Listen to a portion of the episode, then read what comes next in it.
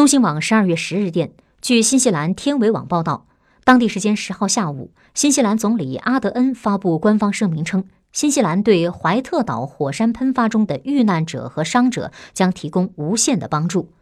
阿德恩表示，这场悲剧的规模是毁灭性的。尽管救援人员在火山岛上空多次巡视，但没有发现任何生命迹象。阿德恩再次确认，受难者包括来自澳大利亚、美国、英国、中国、德国、马来西亚的游客和新西兰本地人。